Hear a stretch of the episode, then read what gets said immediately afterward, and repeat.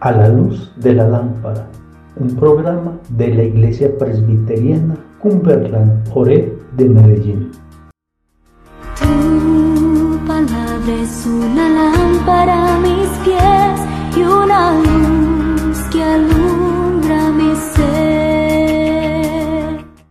Buenas noches, amados hermanos IPC Oré, familia hermosa y bendecida. Esta noche a la luz de la lámpara nos encontramos ubicados en el libro de los Hechos de los Apóstoles, capítulo 8, y el texto para hoy está desde el verso 1 al verso 25.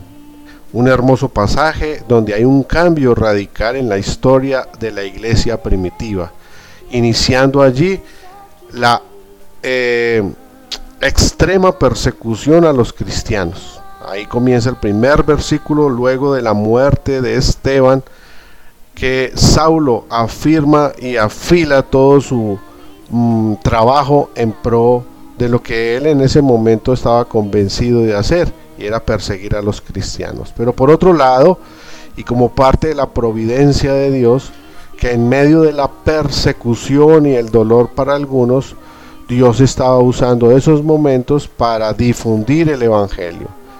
Huida y dispersión de los hijos de Dios de los cristianos significaba llevar el Evangelio a otros lugares.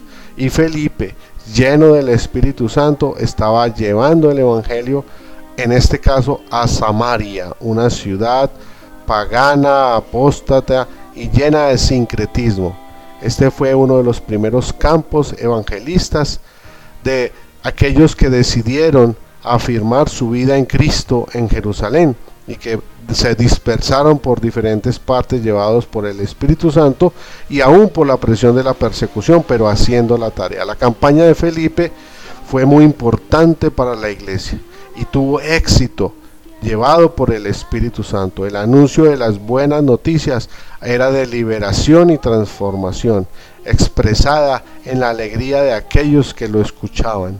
Entre ellos un personaje singular como Simón, que era un charlatán, un mago, que vivía de eso que hacía para otras personas, pero que el Espíritu Santo le llamó la atención a través de la palabra de Felipe, pero no era suficiente, estaba eh, apenas religiosamente acercándose, entendió la palabra, pero faltaba aún más. Luego se presentó el evento en ese trabajo de Felipe, de que Simón vio cuando vinieron los apóstoles a afirmar ese trabajo que había hecho Felipe imponiendo las manos y trayendo ese Pentecostés a Samaria que podían imponer las manos y llegaba el Espíritu Santo y quiso comprar ese evento como tal.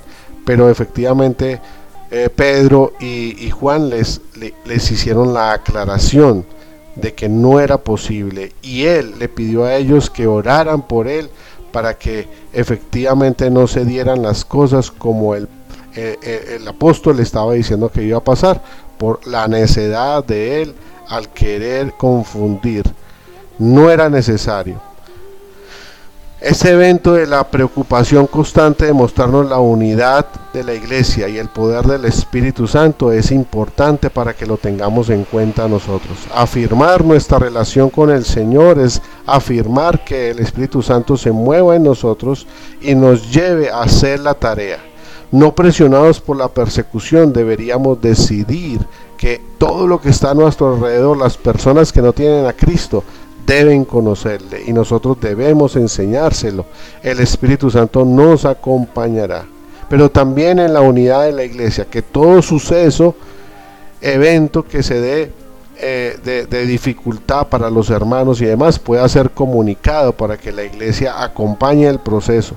Pedro y Juan fueron enviados cuando la iglesia no solamente tenía problemas, sino que estaba aumentando las personas que estaban creyendo en Jesucristo y era el momento de ir a firmar esa historia de cada una de esas personas con el Señor.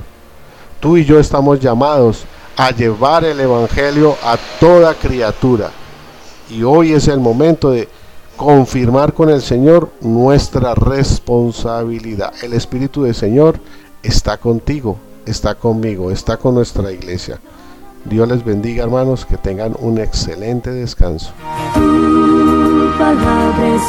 lámpara mis pies